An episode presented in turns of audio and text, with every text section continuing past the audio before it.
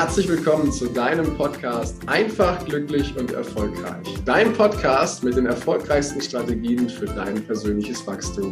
Und heute freue ich mich wieder ganz besonders, denn ich habe wieder einen Interviewgast hier, nämlich die liebe Astrid. Doch Bevor ich zur offiziellen Anmoderation komme, habe ich wie immer den Wunsch, wenn dir das Ganze hier gefällt, dann freue ich mich auf eine ehrliche 5-Sterne-Rezension und natürlich über ein Abo von dir. Und jetzt geht's mal rüber zu der lieben Astrid, die mich da schon so anstrahlt. Und zwar ist Astrid Kohlwees Diplom-Sportwissenschaftlerin und seit über 25 Jahren Golf-Professional.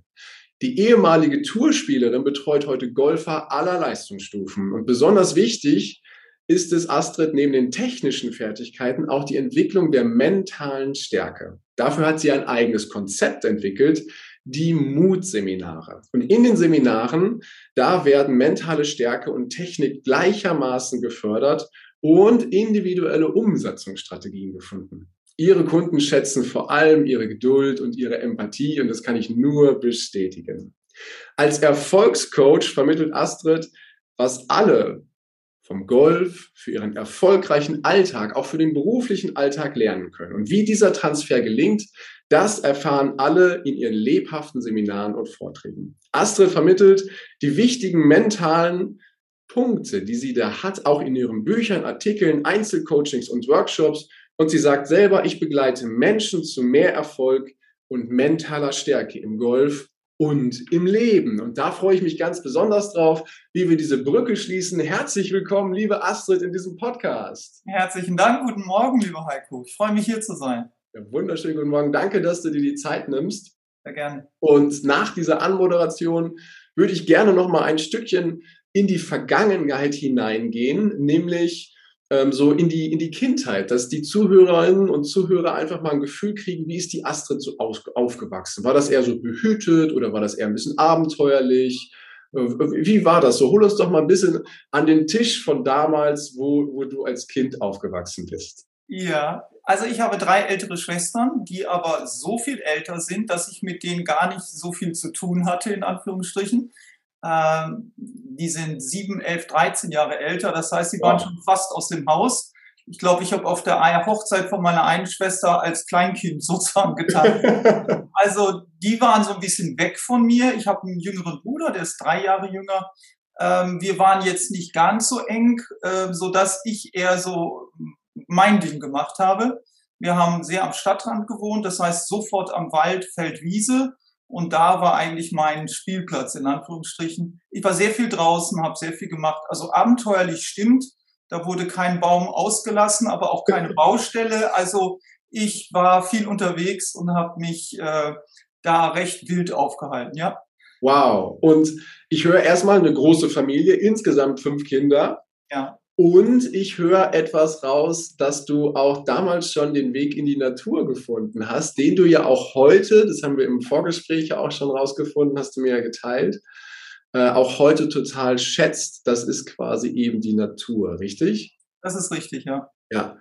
Ähm, was, was gibt dir die Natur, wenn ich einfach mal so direkt fragen darf? Was, was löst für dich so den Reiz in dieser Natur aus? Ja, erstmal ist das ja ein, ein, ein Riesenkosmos, wo wahnsinnig viel zu entdecken ist. Das habe ich als Kind schon wirklich fast alles entdeckt. Ähm, das ist spannend zu beobachten. Ähm, das ist auch heute noch so, dass ich die Blindschleiche finde äh, auf dem Golfplatz oder sowas. Also die, die, die Vielfalt der Natur, das macht wirklich Spaß. Und es ist etwas, was sehr, sehr erdet, wo ich sehr runterkomme, wenn ich denn überhaupt hektisch bin. ähm, die, die Natur bringt mich gar nicht hoch, sondern wenn überhaupt eher runter. Das bringt auch eine Gelassenheit. Da sind Bäume, die sind ähm, 20 Mal so alt wie man selbst. Also da ist auch ein großer Respekt. Und ähm, ja, das Natur gibt sehr, sehr viel. Mhm. Ja, ja, das erlebe ich auch immer wieder so und mhm. das ist einfach ein, ein unheimlicher Kraftort, wo ja. viele dann ja eben auch zur Kraft zurückkehren. Mhm. Und äh, wenn du dann auf dem Golfplatz unterwegs bist, das sind ja auch wunderschön angelegte Plätze in der Regel, herrlich und ganz viel tolle Natur, die da ist. Mhm. Und mh, ich würde gern einmal ähm, vielleicht mit dem einen oder anderen Klischee aufräumen, was wir vielleicht hier beim Golfen vielleicht noch haben. Golfen wird ja in eine bestimmte Schublade von manchen hineingeschoben, von wegen, dass es nur elitär ist und dass da alle nur die Nase hochtragen bis in den Himmel. Und, mhm. ähm, wobei das gar nicht ja so stimmt. Ich selber darf ja ab und zu auch mal auf den Golfplatz gehen und ich erlebe einen unheimlich großen Zustrom in den letzten äh, Monaten und Jahren. Ähm, vielleicht kannst du für den Golfsport einfach mal so ein bisschen die Lanze brechen und sagen, das ist mit versnobbt, hat das gar nichts zu tun, sondern das ist ein ganz toller, wunderschöner Sport. Und die Frage ist, was macht's für dich aus, liebe Astrid? Was ist so herrlich an diesem Sport, wenn man das jemandem erklären müsste, der das noch nie gemacht hat? Ja, ich fange mal mit dem zweiten Teil der Frage an, weil es für mich noch näher am Herzen liegt. Ähm, ich selbst war auch so ein bisschen in dem Vorurteil. Ich habe Sport studiert und für mich war das auch kein Sport. Und ich bin auch per Zufall dabei gelandet und habe dann da Unterweisung, also Golfunterricht bekommen, mal eine Woche lang gebündelt. Ich habe mich sozusagen herabgelassen, das mal auszuprobieren, weil es ist ja gar kein Sport. Mhm. Das ist natürlich jetzt schon sehr lange her, da war dieses Vorurteil vielleicht auch noch ein bisschen stärker. Und ähm, es hätte mich auch nicht gekickt, ehrlich gesagt, wenn ich nicht in Anführungsstrichen verbotenerweise schon auf dem Platz heimlich mal ein Loch gespielt hätte. Oh, ho, ho. Ja, ja, ja, ja, das darf ich heute auch sagen. Denn ähm, das ist die beste Werbung für den Golfsport gewesen. Ähm, da fängst du an an diesem Start des Loches und dann ist da eine Aufgabe. Der Ball muss von A nach B. Im Rahmen deiner Möglichkeit musst du jetzt einschätzen, wie du diese Aufgabe löst da sind Hindernisse, da sind Widerstände, da kommen äh, ungewollte Ereignisse dazu. Es klappt oder klappt nicht, dann hast du Plan B, Plan C. Es ist eigentlich ein Aufgabenspiel und du darfst dir überlegen, wie du die im Rahmen deiner Möglichkeit bestmöglich löst. Und das ist total spannend. Das ist das Leben in, in Abbildung. Das ist super. Und wow. das hat mich gekickt. Und wenn jemand so die Erfahrung für Golf hat, glaube ich, kickt das eigentlich jeden. Ja, ja, total schönes Bild, was du mir da gerade gegeben hast. Mhm. Weil genau so ist es ja auch, wie du sagst. Es ist äh, ein Spiel, was ich selber spiele oder auch mit anderen spiele. Doch die Aufgabe, die da jeder hat, die hat jeder halt für sich. Ne? Und die gilt es halt zu lösen. Es gilt halt, Lösungen zu finden und nebenbei in einer wunderschönen Umgebung. Genau. ja, sehr schön. Danke, danke erstmal dafür, was quasi Golf so ausmacht. Und ähm, jetzt nochmal so ein bisschen zu dem Thema, das machen ja quasi nur so die, die Reichen und die Schönen dieser Welt. Ja. Ähm, wie, wie ist da so deine Meinung zu? Naja, es gibt die Reichen und Schönen und die werden sich auch immer finden. Die finden sich auf dem Golfplatz. Äh, mittlerweile würde ich sagen, in bestimmten Golfplätzen, die sich dann auch ein bisschen über den Preis vielleicht auch abschotten oder etwas elitärer gestalten. Das will ich gar nicht leugnen. Die, diese Plätze, diese Clubs gibt es. Aber jetzt zum Beispiel in meinem Club, da ist der Handwerksmeister, da sind kleine mittelständische Betriebe. Wir haben recht viele Studenten, die dann, wenn diese Studententarife auslaufen oder wenn der berufliche Alltag so ernsthaft losgeht, vielleicht dann nicht mehr dabei sind, weil erstmal Prioritäten sich verschieben. Ich glaube, Zeit ist die kostbarere Währung im Golf und nicht der Preis. Mhm. Also Einstiegsangebote gibt es mittlerweile so viele, die jeder bewältigen kann. Es gibt auch viele öffentliche Plätze, wo ich mich auch gar nicht mehr binden muss in irgendwelchen Mitgliedschaften. Dann ist das einfach Zahlen und Spielen.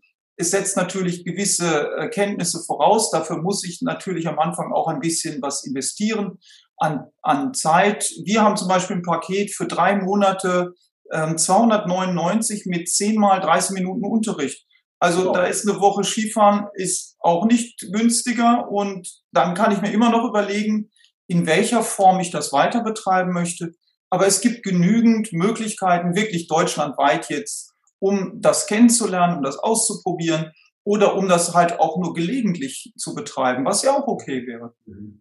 Ja, das stimmt. Oh, ein Klischee fällt mir gerade in der Tat noch ein. Golf ist ja kein Sport, hast du eben noch gesagt. Ja. Äh, also. Warum ist Golf doch Sport? Ähm, das kommt natürlich jetzt wie immer im Leben auch darauf an, in, in, auf welchem Level ich das betreiben möchte. Wenn ich das ähm, sehr sportlich betreiben will, dann brauche ich auch Kraft, Schnelligkeit, das ist hochkoordinativ. Äh, so viel, so hochkomplexe Koordinationen gibt es vielleicht noch im Stabhochsprung, den wir alle nicht machen wollen. Nee. Ähm, genau. und sonst wüsste ich keinen, der anspruchsvoller ist. Und ich habe wirklich sehr, sehr, sehr viele Sportarten betrieben oder ausprobiert. Ähm, wenn ich das heute auf Profi-Level machen will, das sind top ausgebildete Athleten. Die sind beweglicher und kräftiger als, also mindestens so wie alle anderen Profisportler auch. Da die, die Bilder von früher mit Zigarette und dicken Bauch, ähm, das ist dann noch einer, dann hat er mehr Talent als alle anderen zusammen. Normalerweise sind das heute Top-Athleten bei den Frauen wie bei den Männern. Und wenn wir das auf unserem Amateurlevel machen wollen, dann machen wir das so, wie wir das machen wollen. Der eine möchte Spaß haben und drei Bierchen auf der Runde trinken und der andere möchte sehr, sehr gut spielen oder die andere. Und dann ist das alles fein, so wie es ist. Schön. Also ich höre raus, eine ganze Menge flexible Möglichkeiten sind da. Von ich habe mal Spaß bis hin, ich habe echte Ambitionen, äh, dort richtig was zu erreichen. Äh, alle Möglichkeiten sind da. Mhm. Doch ich würde gerne jetzt nochmal den, den Bogen spannen mh, hm, zu dem, was du da ja mit rausgemacht hast. Du bist ja schon über zwei Jahrzehnte jetzt als Golf Professional unterwegs, du hast eigene Seminare entwickelt, du hältst Vorträge und zwar zu der Verbindung zwischen Golf und mentaler Stärke und du kannst es sogar übertragen hinein ins ganze Leben, hinein in den beruflichen Alltag hinein. Und da stelle ich mir die Frage, wie hängt das miteinander zusammen? Was, wie, wie ist der Gedanke entstanden, dass du den Sport und das, was du dort ja anwendest, jeden Tag auf dem Platz, übertragen kannst in den beruflichen und auch in, in das Allgemeine hinein, in das allgemeine Leben hinein? Wie ist, der, wie ist das entstanden? Hm. Ja, ich habe also ganz traditionell mit dem mit der Unterweisung in Anführungsstrichen angefangen, also der klassische Golfunterricht. Aber natürlich fällt einem mit der Zeit immer mehr auf, dass das Mindset im Golf natürlich genauso Einfluss nimmt wie in allen anderen Bereichen auch. Da kommen dann zum Beispiel Menschen und behaupten von sich, sie sind furchtbar unsportlich. Und die reden sich das so lange ein, bis sie das vielleicht auch schon fast über diese, über diesen Mindset auch sind, ähm, die sich nicht so trauen.